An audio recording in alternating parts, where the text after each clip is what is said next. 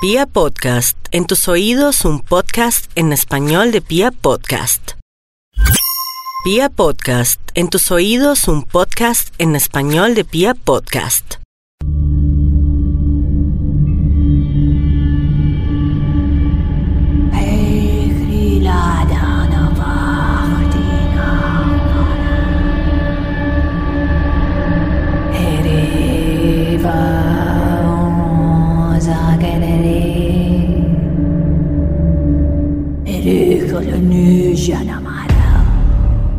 Desde los primeros momentos de nuestra evolución, los hombres nos apropiamos de las banderas de las sociedades incipientes que recorrieron el mundo en grupos de nómadas prehistóricos que surcaban estepas y bosques plagados de animales salvajes y otros peligros propios de una tierra joven. Empuñamos armas que representaron nuestros falos y relegamos a las mujeres a los cuidados de las nuevas crías. Entonces, se sembró la primera semilla de lo que siglos después se convertiría en uno de los sistemas de control más arrolladores que marcó la división entre hombres y mujeres y que determinó dinámicas de segregación con las que las sociedades contemporáneas todavía estamos lidiando. En el marco de ese sistema patriarcal, a los hombres se nos llegó a brindar la facultad de disponer de nuestras mujeres como seres vivos de segunda categoría objetos cuyo valor no residía más que en las bondades de su sexualidad y su capacidad para reproducir nuestra propia especie machista y desalmada. Les endilgamos el pecado y las privamos del conocimiento. En este contexto, la sociedad contribuyó de forma indirecta a la formación de psicópatas misóginos que se arroparon en la sociopatía de género colectiva. De alguna u otra manera, muchos de los monstruos que protagonizan esas páginas de abuso y homicidio no son más que los hijos de nuestras ideas anacrónicas y desactualizadas. Bienvenidos a la décima entrega de Serialmente, un podcast con contenido muy gráfico.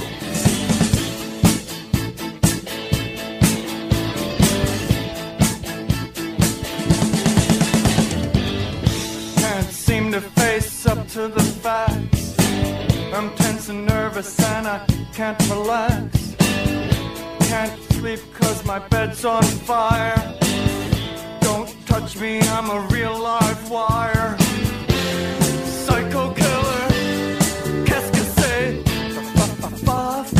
Luego de recorrer algunos países del nuevo continente a través de algunas de las historias más horrorosas de los peores asesinos seriales de la historia, considero pertinente que dediquemos este capítulo a la madre patria de nuestra lengua, a ese país que alguna vez fue un imperio y que por azares del destino y de alguna manera u otra terminó contribuyendo a la formación de nuestra variada cultura latinoamericana. Hoy les voy a contar la vida del peor asesino serial en la historia de España, Manuel Delgado Villegas. El arropiero, el arropiero.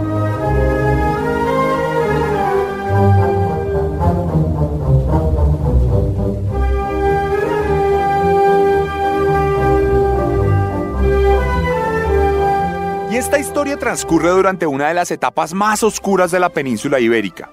Cuando las tropas golpistas del general Franco acabaron con las milicias republicanas, sobre España se cernió una alianza entre el fascismo y la iglesia que condenó a la población civil a fuertes represiones culturales e identitarias. Franco se valió de sus alianzas con el Tercer Reich y Mussolini para destrozar a sus enemigos y aun cuando los grandes dictadores sucumbieron ante las fuerzas aliadas durante la Segunda Guerra Mundial, el generalísimo supo prevalecer en el poder durante décadas.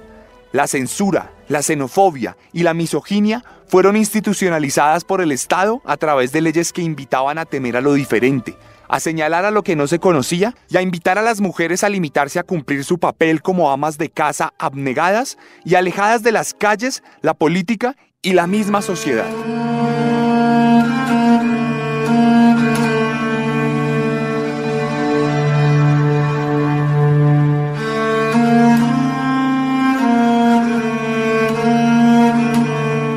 En ese contexto llegó al mundo Manuel Delgado Villegas, nacido el 25 de enero de 1943 en Sevilla, la capital de la comunidad autónoma de Andalucía. El pequeño Manuel fue el segundo hijo de un matrimonio de clase baja que se vio finalizado el mismísimo día de su nacimiento, cuando al dar a luz su madre falleciera en medio del parto. Era como si de alguna manera su nacimiento anunciara su estrecha relación con la muerte y marcara el inicio de un vínculo que duraría muchos años. Cuestión que desde muy pequeño el niño tuvo que ayudar a su padre en el negocio familiar, la venta ambulante de arrope, una suerte de dulce muy popular en España, parecida a lo que acá en Colombia conocemos como melao. Con este dulce se fabricaban todo tipo de dulces y golosinas baratas para niños de todas las clases sociales. Manuel aprendió a caramelizar el mosto, a mezclarlo con frutas y colorantes y a darle formas llamativas para poder venderlo más fácilmente. De cualquier manera, el tiempo que todo el sistema de producción y venta requería hacía imposible que el papá de Manuel se ocupara de él y de su hermana, por lo que a los pocos años de haber nacido fue enviado a vivir con su abuela, quien se ocupó de su crianza totalmente, procurando una infancia considerablemente normal, sin muchos contratiempos más allá de los propios que puede llegar a sufrir un niño huérfano de madre en medio de una dictadura fascista. Manuel tuvo un plato de comida siempre, un techo que lo resguardaba de las heladas de invierno y del sol inclemente de verano. También fue a la escuela, aunque nunca aprendió a leer o escribir, pues tenía serios problemas de aprendizaje por una condición genética sobre la que hablaremos más adelante. Así pasaron los años, y el pequeño Manuel se convirtió en un joven atontado pero dominante, que apenas cumplió los 18 años, no dudó en enlistarse como voluntario en las filas de los legionarios, uno de los regimientos más reconocidos del franquismo por su papel en la campaña golpista que desató la Guerra Civil Española.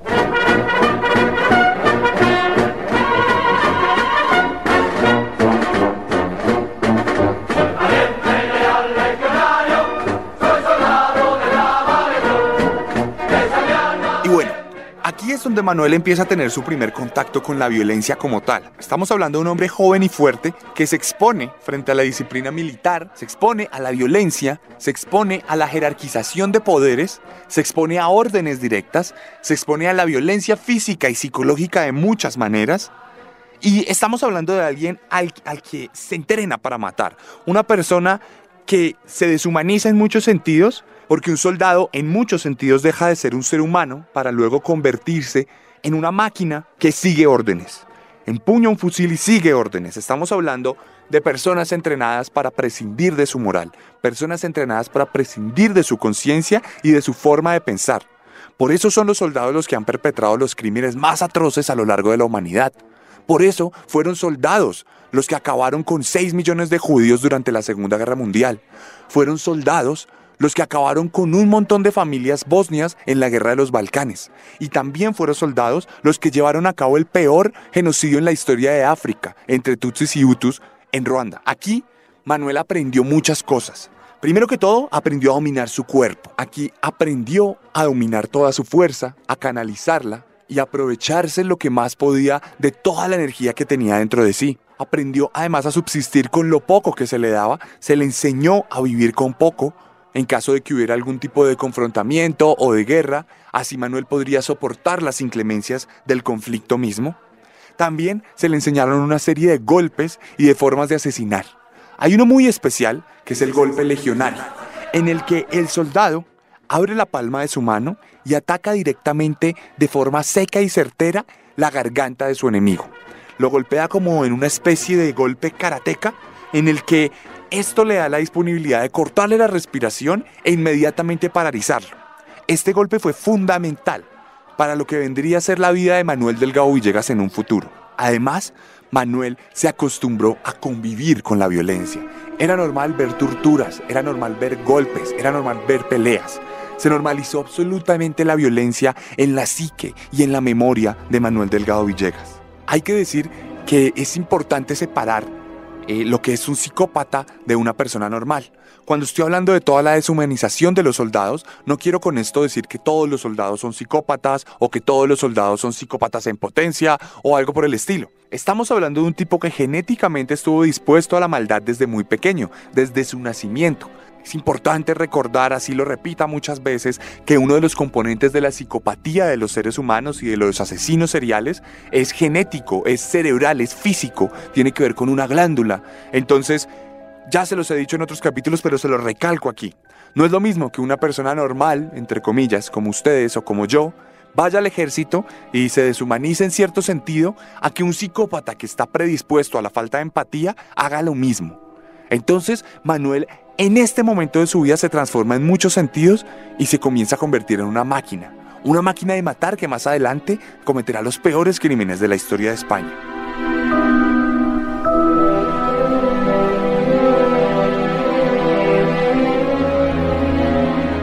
Aquí pasan un par de años. Manuel termina su carrera en los legionarios por deserción El tipo se cansa de todas las disciplinas, se cansa de toda la cotidianidad con la que tiene que lidiar todos los días, las órdenes, madrugar, acostarse tarde, acostarse temprano, dormir en un camarote rodeado de cientos de hombres. Aquí Manuel se cansa de todo esto y decide desertar. Deja su uniforme de legionario muy popular en España, salta la valla y se desaparece por completo. Entonces, esto marcaría el inicio de lo que sería su carrera criminal.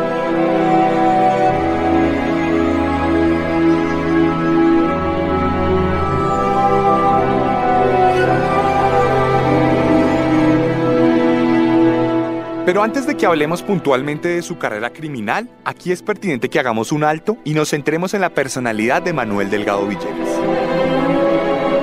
Y es que en este caso particular nos encontramos con una condición genética que resulta fundamental para perfilar a este psicópata.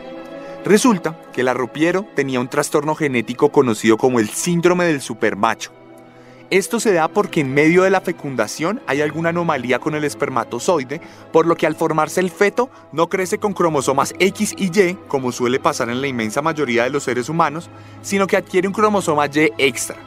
Como bien saben, el cromosoma X es propio de las hembras y el cromosoma Y es propio de los machos. Al tener dos de este último, los hombres adquieren una serie de características que pueden variar en su intensidad y podrían o no determinar varios aspectos de su vida una vez nacidos. Por lo general, aquellos hombres que sufren del síndrome de supermacho son personas más altas que el promedio y suelen tener problemas de aprendizaje, tal como pudimos corroborarlo en la infancia de Manuel, que como recordamos nunca aprendió a leer o escribir. Pero uno de los aspectos más importantes, por lo menos en este caso, es que dicho síndrome provoca que los niveles de testosterona del hombre aumenten de forma considerable. La testosterona es una hormona sexual que determina varios aspectos del desarrollo físico de un ser humano y en muchas ocasiones está relacionada con el apetito sexual de las personas. Manuel no sería la excepción, pues su apetito sexual era ridículamente alto.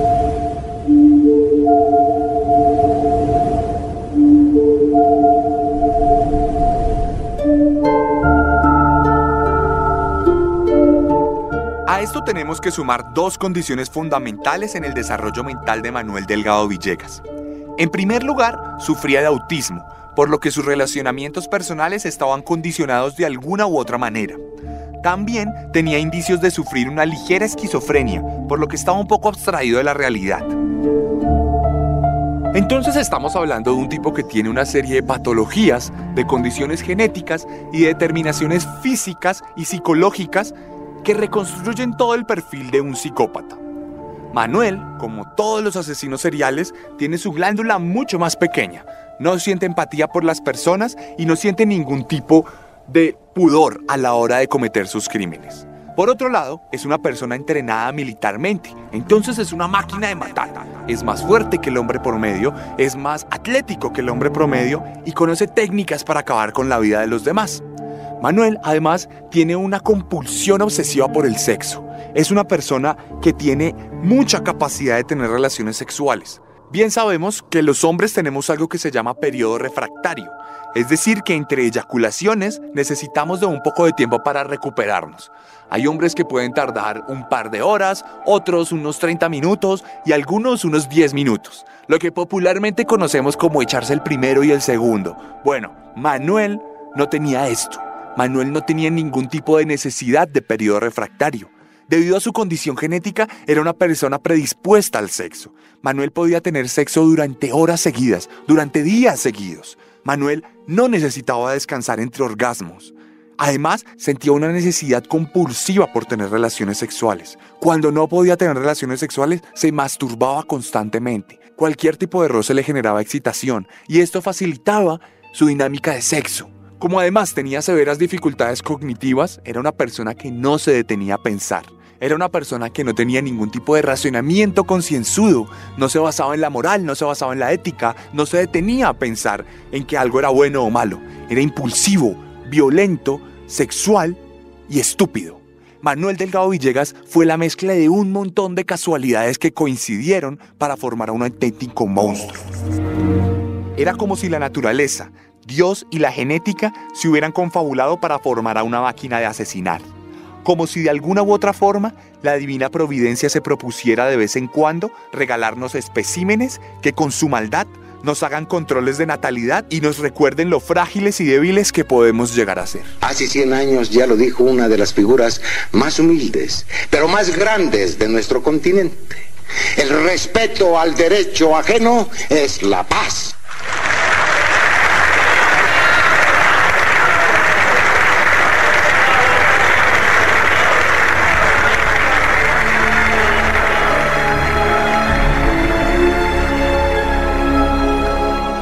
Pero había algo a lo que Manuel era mucho más adicto que al sexo.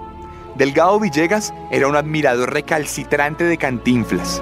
Disfrutaba de sus películas sin excepción alguna y en medio de las limitaciones cognitivas de su cabeza lo consideraba un ejemplo a seguir en muchos aspectos.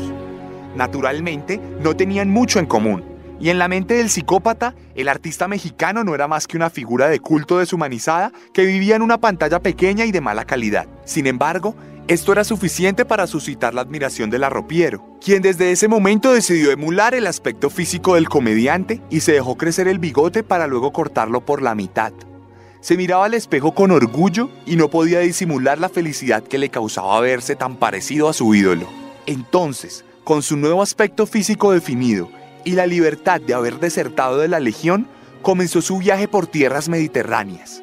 Un viaje que estaría marcado por la violencia.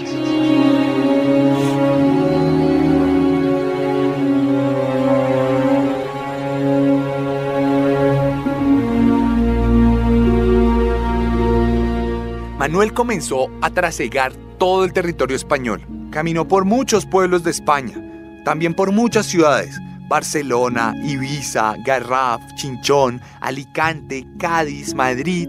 Llegó incluso a trascender fronteras. Se internacionalizó absolutamente. Llegó a caminar por Francia y por Italia. Por todos estos lugares donde pasó, dejó un rastro de violencia y de crimen. El tipo hacía lo que fuera para sobrevivir, lo que fuera para adquirir dinero. No le interesaba hacerse rico, simplemente para subsistir, y no importaba si había violencia en medio de la consecución de estos objetivos. El tipo tuvo ciertos inconvenientes con la justicia, inconvenientes menores, porque de pronto andaba borracho por la calle, o porque tenía problemas con alguna mujer a la que había golpeado, o porque robó alguna tienda sin violencia. El tipo tuvo ciertos tipos de referencias, pero que no tuvo realmente un problema determinante con la ley. Además, les estoy hablando de problemas menores porque en esa época, en España y en el mundo en general, no era un gran problema golpear a una mujer. Afortunadamente en ese sentido hemos venido avanzando, pero Manuel podía hacerlo tranquilamente sin que esto trascendiera en encarcelamientos de largo plazo o siquiera en reseñamientos importantes. Entonces, luego de poco más de siete años de itinerancia, de caminar por todas las ciudades, de caminar por todos los países, Manuel un día fue deportado de Francia a España porque no tenía papeles. Entonces, esto marcó el final de su camino, de su viaje, de su trasegar, y terminó radicándose en Cádiz, en un pueblo que se llama el Puerto de Santa María. Siete años después de haber caminado, había terminado su viaje, y para esas alturas las autoridades no se habían percatado de su camino de sangre. La verdad es que por todos los lugares que pasó en su trasegar dejó una huella de odio y muerte que pronto saldría. ¡Muy normal! ¡Toma un primer siglo criminal! Me hunde Valdemorillo, me consiguió su ladrillo y a su compañero del parvulario lo mandó directo al dispensario. No, me no, perdona. Era 1971. Manuel vivía vendiendo arrope en el puerto de Santa María. Tenía una mala fama porque era un tipo violento que buscaba peleas, que golpeaba borrachos y que se la pasaba en las cantinas. Aún así, el tipo tenía una vida aparentemente normal. También era reconocido por vender los dulces en todo lado. La gente le decía el arropiero. El caso es que Manuel, para estas alturas de su vida, consiguió una pareja estable una novia, una mujer que se llamaba Antonia. Antonia también tenía una fama bastante popular en el pueblo. Resulta que Antonia era una disminuida mental. Era una persona que verdaderamente tenía un retraso mental diagnosticado. Antonia, como Manuel, era adicta al sexo. Antonia entraba a las cantinas y todas las noches buscaba a camioneros y a viajeros a los que les ofrecía fácilmente sus servicios a cambio de nada. Ella era muy reconocida porque todas las noches tenía un amante diferente. Pero entonces conoció a Manuel, un hombre que tenía ese síndrome del supermacho y que supo satisfacer todas sus necesidades. Ellos se volvieron una pareja inseparable. Toñita era una mujer delgada, con unos ojos perdidos en el vacío, que le encantaba la compañía de Manuel. Tenían encuentros en los que siempre el sexo era el protagonista. No había un momento en el que se vieran y no tuvieran relaciones sexuales. No tenían otro tipo de convivencia más allá del sexo mismo. Además, tenían esta forma de engranarse perfectamente en la química de la cama, porque Manuel y Toñita ambos tenían predilección por el sexo violento. A Manuel le gustaba bofetearla, le gustaba nalguearla, le gustaba golpearla de ciertas formas, y a ella le fascinaba que él fuera violento con ella. Entonces, todo fue prosperidad y felicidad en la pareja. Todo este idilio llegaría a su fin de la forma más violenta posible. Resulta que Manuel un día recogió en su moto a Toñita y se fueron muy felices a uno de los parques que había por ahí en el pueblo. Se metieron entre los arbustos, como solían hacerlo, se metieron entre el bosque y comenzaron a tener relaciones sexuales. Estaban ahí muy felices teniendo sexo, un sexo un poco, digamos, grotesco, no el sexo que nos podemos imaginar. Y él le quitó los leotardos, los leotardos es una prenda íntima, y los puso alrededor de su cuello. Eh, jugaron un poco con esto de la asfixia erótica, eh, disfrutaron, estuvieron felices, pero en medio de todo esto, Toñita le pidió a Manuel que le hiciera sexo oral. A Manuel le resultaba absoluta y completamente grotesco el sexo oral. Le parecía que era una aberración del diablo. Le parecía que no era correcto. Él, en medio de toda su locura y de todas las formas en que vivía el sexo, no concebía que un hombre bajara y le diera placer oral a una mujer. Entonces Manuel se negó rotundamente y le dijo a Toñita que ni de coña le iba a practicar sexo oral. Toñita reaccionó violentamente Toñita se sintió ultrajada y se sintió menos mujer en muchos sentidos porque su pareja no le estaba dando el placer que ella requería. Toñita entonces empezó a decirle que todos los hombres con los que ella había estado, todos esos camioneros, todos esos viajeros, sí habían sido capaces de darle placer oral. Y Toñita lo decía dándole a entender a Manuel que no era lo suficientemente hombre porque no era capaz de bajar. Entonces Manuel se sintió un poco ofendido. Más ofendido se sintió cuando Toñita empezó a insultarlo. Toñita empezó a dudar de su sexualidad. Toñita empezó a dudar de su hombría. Y Manuel entonces vio en rojo. Manuel cogió los leotardos que estaban sobre la garganta y apretó fuertemente. La empezó a ahorcar lentamente. Ella al principio no se dio cuenta que la estaban asesinando. Como practicaban sexo de forma violenta, ella pensó que hacía parte del juego. Pero de repente empezó a perder el conocimiento. Lentamente se fue muriendo. Lentamente su vida se fue saliendo de sus manos. Mientras tenían sexo, mientras él la penetraba, al mismo tiempo la asesinaba. Esto fue producto de un acceso de ira. Manuel se dio cuenta de lo que había hecho y se alejó rápidamente de Toñita. Se quedó mirando su cuerpo muerto y decidió esconderlo. Lo metió entre los matorrales e inmediatamente se dio cuenta que iba a ser un problema se dio cuenta que las autoridades no iban a tardar en encontrar el cuerpo, entonces decidió ir a buscar una coartada. Manuel se fue al cine del pueblo y recogió una de las boletas que estaba tirada en el suelo. De esta forma iba a poder comprobar que mientras se dio la muerte de Toñita, él estaba realmente viendo una película. Esa misma noche, antes de las 11 de la noche, Manuel ya estaba acostado en su casa durmiendo. Naturalmente, la investigación comenzó al otro día. La desaparición de Toñita marcó el inicio de la persecución policial en el puerto de Santa María de Cádiz. No sabían dónde encontrar a Toñita y pasaron un par de días. Y lo obvio es que el primero de los sospechosos era Manuel, todo el mundo sabía que Manuel y Toñita eran pareja. Entonces la policía no tardó en llegar a interrogar a Manuel, en preguntarle por Toñita y él intentó actuar, él intentó decir que no pasó nada, que, que él no sabe dónde está Toñita, que habían dejado de hablar hace muchos días y que él estaba en el cine y sacó la boleta y se las mostró. Lo que pasa es que Manuel, como bien les dije, era un disminuido cognitivo. No sabía actuar, no sabía fingir, no era frío y calculador como otros psicópatas. La policía dudó inmediatamente de él y lo llevó al calabozo. Allá lo tuvieron unos días, a ver si se quebraba, lo tuvieron guardado, y entonces la policía lo empezó a manipular, como a un niño, como a un niño ingenuo. Empezaron a tratarlo bien, a mimarlo, a darle cigarrillos, a abrazarlo, a darle la comida que quería. Y entonces en medio de esto a Manuel se le salió la confesión. Y de la nada, Manuel dijo que había asesinado a Toñita. Pero lo que no esperaban los detectives de policía es que lo que parecía ser un caso próximo a cerrarse se convertiría en el descubrimiento del peor asesino serial en la historia de España y de pronto lo veo que me mira a mí a la cara y se le pone una cara diferente, una cara de criminal. Lo más horrible que de esa cara me acuerdo yo lo más de, lo más de bien. Una cara que, que ponía, ¿sabe? Que imponía, de una, se le veía la marvada. Yo realmente sí creo que Manolo Delgado Villegas sí pudo cometer 40 o 50 o 60, no sé cuántos, ¿eh? porque el número es impreciso. Fue probablemente el asesino de serie mayor de la historia de España. Llegamos a contar 44. Pero que cometió crímenes extranjeros, muchos, o sea, muchos. Y que alguien se ha comido alguna prisión por este señor, o sea, esto estoy completamente seguro. Aquí nos encontramos con una persona que sabe matar solamente que ha matado, seguirá matando.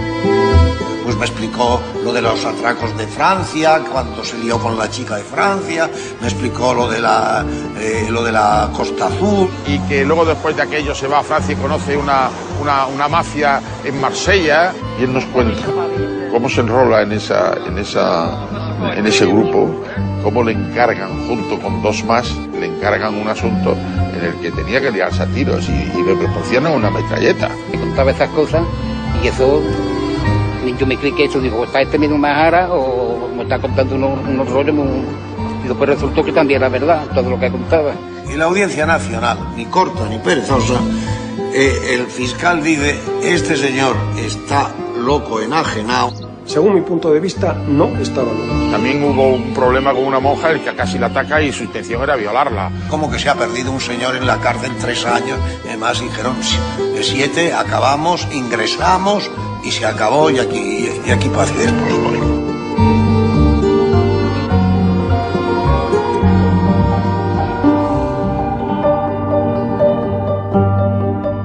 El primer descubrimiento siniestro sobre Delgado Villegas fue que las noches que pasaron antes de que la policía descubriera el cuerpo de Toñita fueron aprovechadas por el psicópata para revivir su última sesión de pasión con su víctima. Pero Manuel no lo hacía recordando en la soledad de su casa, sino que se iba donde estaba el cuerpo de Antonia y volvía a tener relaciones sexuales con su cadáver putrefacto. Manuel Delgado Villegas era un depravado consumado. Pero Manuel no solo confesaría esto. En este momento comenzaría una confesión extendida en la que las autoridades se enterarían de varios crímenes que hasta entonces habían estado sin resolver. Como bien les dije, Manuel era una persona muy impulsiva, era una persona totalmente violenta, era una persona que tenía accesos de ira sin ningún tipo de motivación aparente. Tú le decías algo a Manuel que no le gustaba inmediatamente te golpeaba. Tú le negabas un cigarrillo a Manuel y Manuel te asesinaba. Tú le decías que no a Manuel y Manuel no aceptaba un no como respuesta. Durante los siete años que duró su viaje por tantos pueblos de España, de Francia y de Italia, Manuel asesinó a decenas de personas. Mató a varios hombres para robarlos. Les tiraba ladrillos en la cabeza, les hacía su golpe legionario y les quitaba sus pertenencias. Una vez incluso, en Madrid, se hizo amigo de un empresario y poco después le pidió un dinero prestado. Como este hombre le dijo que no, entonces lo asesinó ahí mismo, le robó la billetera, el reloj y otras joyas. También encuentros furtivos con mujeres en distintos pueblos y siempre que terminaba esos encuentros furtivos terminaba asesinándolas. También mataba a aquellas mujeres que se negaban a tener relaciones sexuales con él. Así que no tenía una forma definida de asesinar, era un asesino desordenado, un psicópata desordenado. Bien sabemos y bien lo he dicho en otros capítulos que hay dos tipos de psicópatas, el ordenado y el desordenado. Richard Ramírez, de quien ya hablamos en Serialmente, es un desordenado y este tipo es otro desordenado desordenado. No tenía por eso un modus operandi establecido, no tenía una fijación sobre una parte específica de la población, sino que simplemente asesinaba lo que se encontraba a su paso. Incluso un día mató a un hombre porque cuando le pidió fuego para el cigarrillo se dio cuenta que el encendedor era absoluta y completamente hermoso. Quería para él ese encendedor y como pensó que no podía robarlo y salir indemne, decidió asesinar al dueño y quedarse con ese briquet.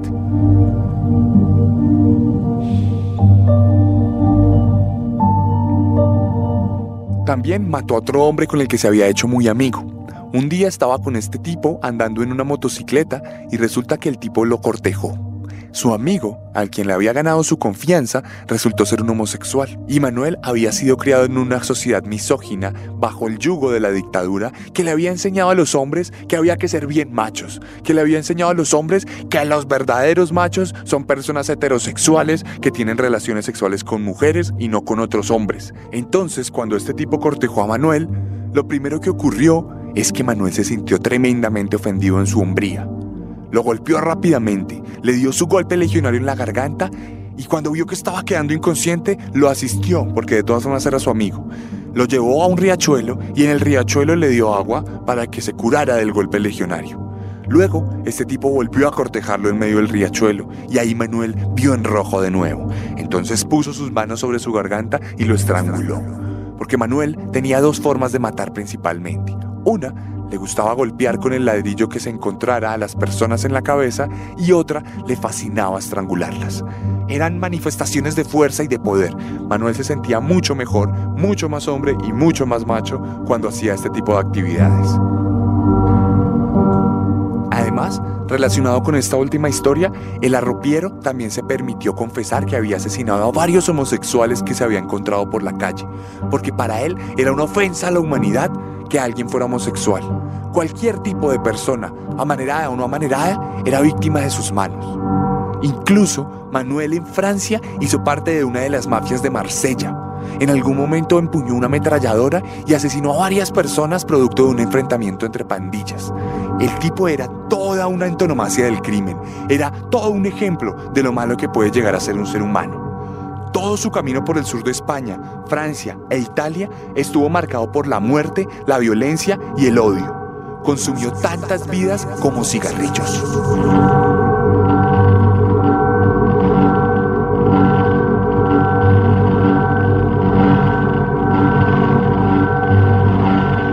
Fueron tantas sus confesiones que la policía comenzó a tornarse escéptica frente a la gran cantidad de crímenes. Estamos hablando de decenas de asesinatos contados con lujo de detalles. Además, Manuel se excitaba cada vez que hablaba de cada uno de sus asesinatos. Pero cuando les digo que se excitaba no estoy usando un eufemismo para describir un estado anímico, no. Manuel tenía grandes erecciones frente a los agentes de policía, quienes tenían que detenerlo para que no se masturbara en pleno interrogatorio mientras recordaba sus crímenes.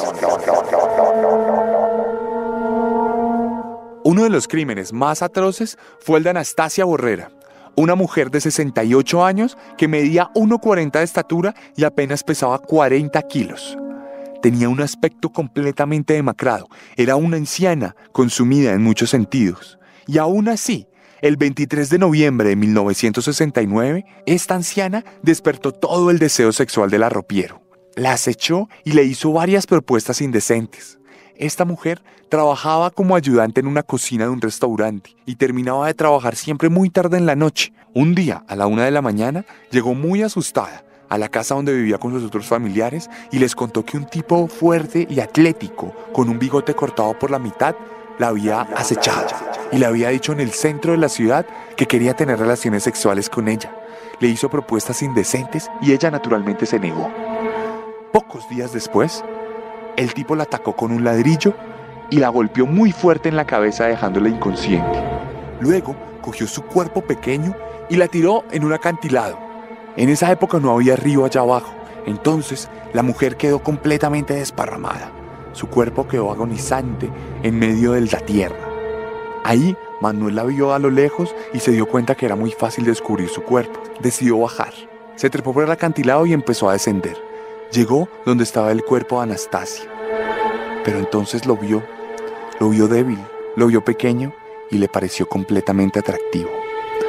Manuel escondió el cadáver entre los arbustos y luego se metió a un túnel de una cañería. Y ahí hizo suyo el cadáver de Anastasia. Manuel era un necrófilo consumado. Era un necrófilo consumado. Le encantaba tener relaciones sexuales con sus víctimas. Así lo hizo durante tres noches. Tres noches seguidas hizo suyo el cuerpo de Anastasia, hasta que las heridas y la putrefacción comenzaron a destruir el cadáver, y entonces lo abandonó.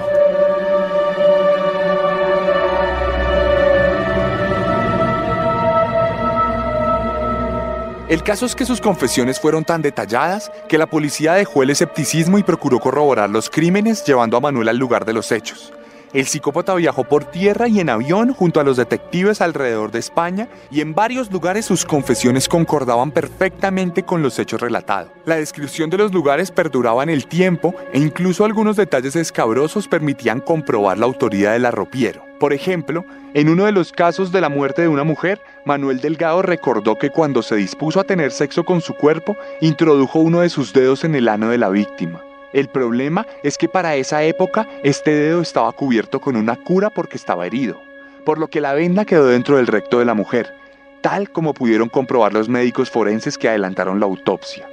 Estaba claro que habían atrapado a un auténtico monstruo. La prensa hizo eco del descubrimiento y por todos lados la figura del arropiero se volvió célebre en un sentido muy siniestro. Aquí el arropiero fue llevado a Madrid para adelantar su juicio, se cree que Manuel Delgado Villegas asesinó a 48 personas, aunque oficialmente solo se le comprobaron 8 víctimas, pues adelantar una comprobación de todos los asesinados hubiese requerido la colaboración internacional de los países vecinos de España y la implementación de una serie de recursos que la dictadura no estaba dispuesta a dar. Esto no impidió que la Ropiero tomara estatus de leyenda y que fuera reseñado como el peor asesino en la historia de España, por lo menos en tiempos de paz. Aquí comenzó un nuevo periplo para Manuel Delgado Villegas. Empezó a ser transferido a distintas cárceles del país y pasó seis años en detención preventiva sin recibir ningún tipo de juicio. Seis años esperando a ser condenado, se dedicó a fumar y a recordar tras las rejas. Cuando por fin el Estado se preocupó por diligenciar el caso, era junio de 1978. La dictadura ya había terminado y estaba en un periodo de transición. El arropiero fue declarado una persona inimputable a pesar de recordar cada detalle de lo que hizo y de demostrar que estaría dispuesto a seguir matando si quedara en libertad, las autoridades decretaron que era un hombre que carecía de toda sanidad mental y que en vez de ser un criminal, era más bien un loco enajenado. Esto originó que su caso se archivara y que fuera trasladado al Hospital Psiquiátrico Penitenciario de Carabanchel en Madrid. Allí pasó los siguientes 18 años de su vida, se dedicó a fumar y a recordar sus épocas de gloria lúgubre. Se sabe que por lo general se fumaba 10 paquetes de cigarrillos diarios, por lo que su salud se vio rápidamente deteriorada. De aquel supermacho que asesinó con sus propias manos a decenas de personas y que portó el uniforme de los legionarios españoles, no quedaba más que un hombre viejo, barbudo, canoso y débil, que pronto había perdido la capacidad para hablar correctamente y cuya mirada perdida no dejaba ver tras sus ojos la maldad que le residía. Hay de toda la vida. El hombre que piensa mucho, luego gana, no gana nada. Vuelve loco. Yo no pienso en nada. Yo no pienso. Yo comer, dormir, a lo mío. Pero entonces, el hombre que piensa mucho se vuelve más ara andar que pensar en la calle para convivir con las personas. Vivir con las personas y las personas te aman.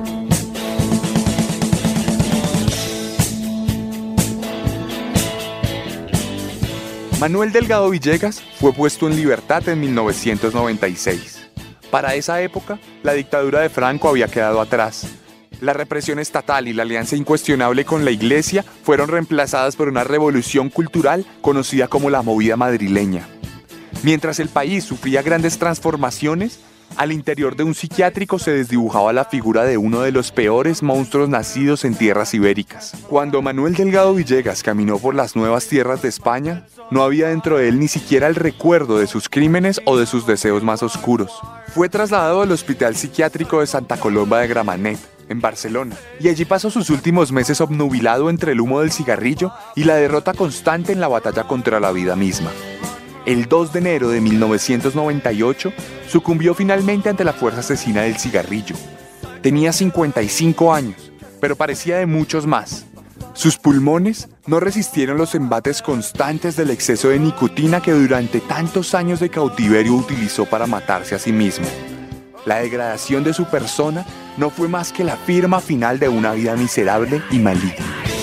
Al final, los monstruos suelen estar condenados a ocupar las mazmorras más ignominiosas de nuestra memoria colectiva.